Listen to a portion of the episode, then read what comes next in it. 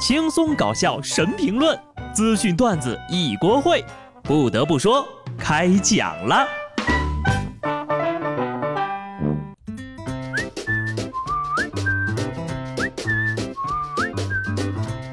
哈喽，听众朋友们，大家好，这里是有趣的。不得不说，我是机智的小布。先问大家一个事儿啊，你改微信号了吗？这不就上礼拜五的时候吗？企鹅厂微信团队官方宣布，安卓最新版本的微信呢，已经支持改号了，一年可以修改一次。啊，在这儿呢，我给大家一个不成熟的小建议啊，不要再把微信号设成现任的生日或者是恋爱的纪念日了。啊，当然了，如果对象是我的话呢，那就另当别论了，哈哈。想把微信号改成我名字的，麻烦你快一点啊！别一会儿呢就被我其他的爱慕者先改了。不得不说，比起微信号呀，我更想改淘宝的名字，那都是当年年少无知犯的错呀。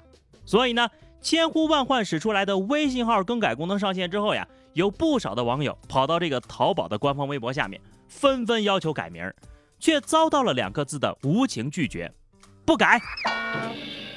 就是三分讥笑，四分凉薄，六分漫不经心的那个不改。所以呢，你真的还要眼睁睁地看着网友们顶着羞耻的旺旺名继续下去吗？往事不堪回首呀！呃，话说哈，有多少人是把淘宝的 ID 设成前女友的名字的？我看看有多少。好的，接下来书接上回啊，上回咱们说到地摊经济复兴，各行各业迎来了摆摊热潮。但是各位朋友，千万不要盲目的自信，摆摊之前呢，也请先苦练一下技术。张家口的一个个烤冷面的摊位啊，顾客呢想在路边买一份烤冷面吃，但是摊主呢好像是个新手，操作起来不太熟练。铁板上是战况火热，可鸡蛋还是从前那个鸡蛋，没有一丝丝改变。看的人顾客都急了啊，恨不得自己上手。要不我自己来。此时此刻呀，这位老板娘需要一份地摊秘籍。你说说你啊，自己在家不努力练习，出来摆摊儿不出洋相才怪呢。啊，不得不说，有些事情呢，就是上天冥冥之中给我们安排好的。上半年大家在家苦练蒸馒头、做凉皮、发发糕、烤蛋糕、炸油条等各种美食的本领，就是为了下半年。出来摆摊儿啊！看来这老板前几个月在家没练好呀，啊，就给他一次成长的机会吧。个人建议啊，这种手笨的摊主直接转型成体验摊儿，卖材料卖体验，摊主烤的卖七块，顾客自己烤，一份十五，血赚呐！很多人摆摊是为了提振经济，而有些人呢，却搁这儿体验生活呢。为了蹭上摆摊潮的热度，六月呢，云南昆明一个公园发公告称将免费提供摆地摊的摊位。但是呢，公园对参加者提出了一个要求：想来我们这儿免费摆摊儿啊，首先呢，你得有一辆豪车。后来在当天的活动现场呀，看到了法拉利、兰博基尼、宾利等车主摆摊卖货。这其中呢，有专门做相关批发生意的，也有单纯来体验生活的有钱人。有钱人的生活果然都很枯燥呀。走了，我不配摆摊。公园只给豪车车主开放地摊摊位，你们这营销怎么有一种跪舔有钱人的感觉呢？对于这个公园的豪车地摊秀呀，这些豪车车主呢，倒也认识得很透彻。哎呀，这不就是炒作吗？所以呢，知道炒作还来，那你不也是冲着摆摊去的呀？我怀疑你们是在晒车炫富。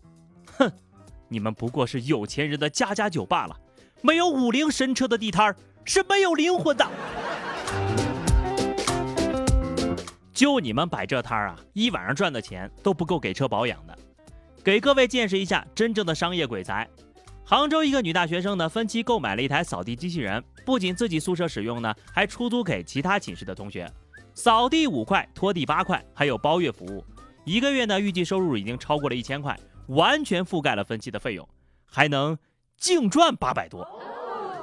贫穷又一次限制了我的想象啊！你说就宿舍那点地方还用得着扫地机器人？各位，剥削 AI 的时代来临了啊！等你赚了钱呢，多买几个，争取一个月之内覆盖全校，半年内推广外校，一年内覆盖整个大学城。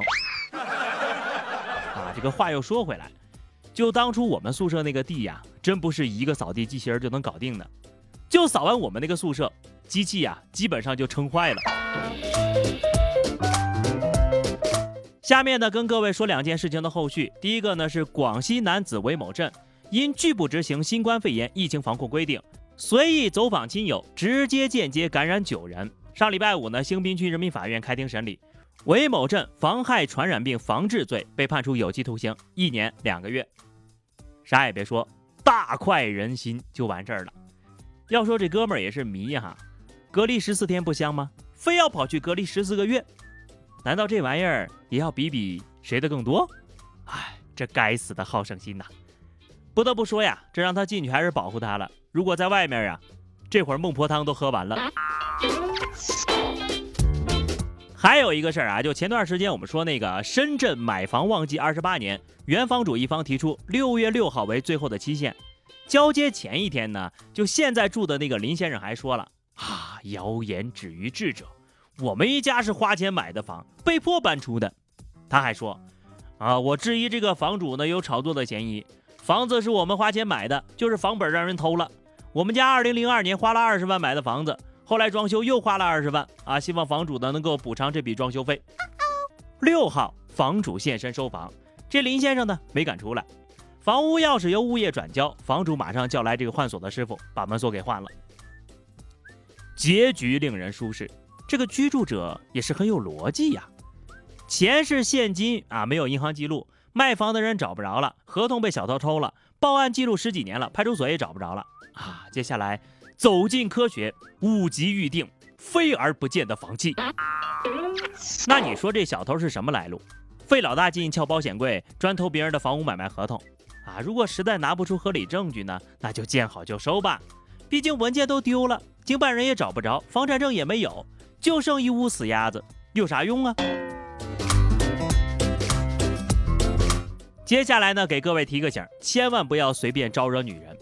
四川一男子深夜尾随抢劫，反而被受害女子用手机砸伤了眼睛。男的撂下一句“我不抢你了”，便匆匆逃离现场。接着这个人呢就被警方抓了。审讯的时候说：“哎呀，那个女的太凶了，劲儿比我还大，把我眼睛都打肿了。干得漂亮呀！被反杀了吧？哼，要我说你可知足吧。得亏现在用的都是轻薄手机，才只是眼睛肿了。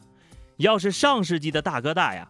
估计你这会儿呢都被砸成脑瘫了，所以千万不要相信女朋友呀、老婆呀拧不开瓶盖那种鬼话，配合好表演帮她拧开，不然的话呀，被拧开的就是你的天灵盖。玩笑归玩笑啊，说这事儿的目的呢，还是希望姑娘们能够好好保护自己啊。这个呢只是特例啊，好在劫匪呢没有拿凶器。钱财乃身外之物，能拿回来就最好。拿不回来呢，就先保证自己的人身安全，脱离危险之后赶紧报警，可千万别逞强哈。真的没把握的事儿，千万千万别逞强。上个月底，广西桂林一辆轿车撞倒了一辆电动车，驾驶员在车里是不断的尖叫，把电动车推行了十多米。她老公坐在副驾驶里崩溃大喊：“踩刹车呀！”还好，电动车上的人只是轻伤。别人都是手刹，这位是嘴刹。建议汽车团队呀，赶紧研发一个声控刹车技术吧。啊，也奉劝这位姐姐，在技术出现之前呢，还是先告别方向盘吧。好的，那么以上就是本期节目的全部内容了。今天我们来聊一下。你的淘宝昵称是什么？有没有什么特别的含义啊？欢迎大家呢在节目评论区留言，关注微信公众号 DJ 小布或者加 QQ 群二零六五三二七九二零六五三二七九，来和小布聊聊人生吧。下期不得不说，我们不见不散，拜拜。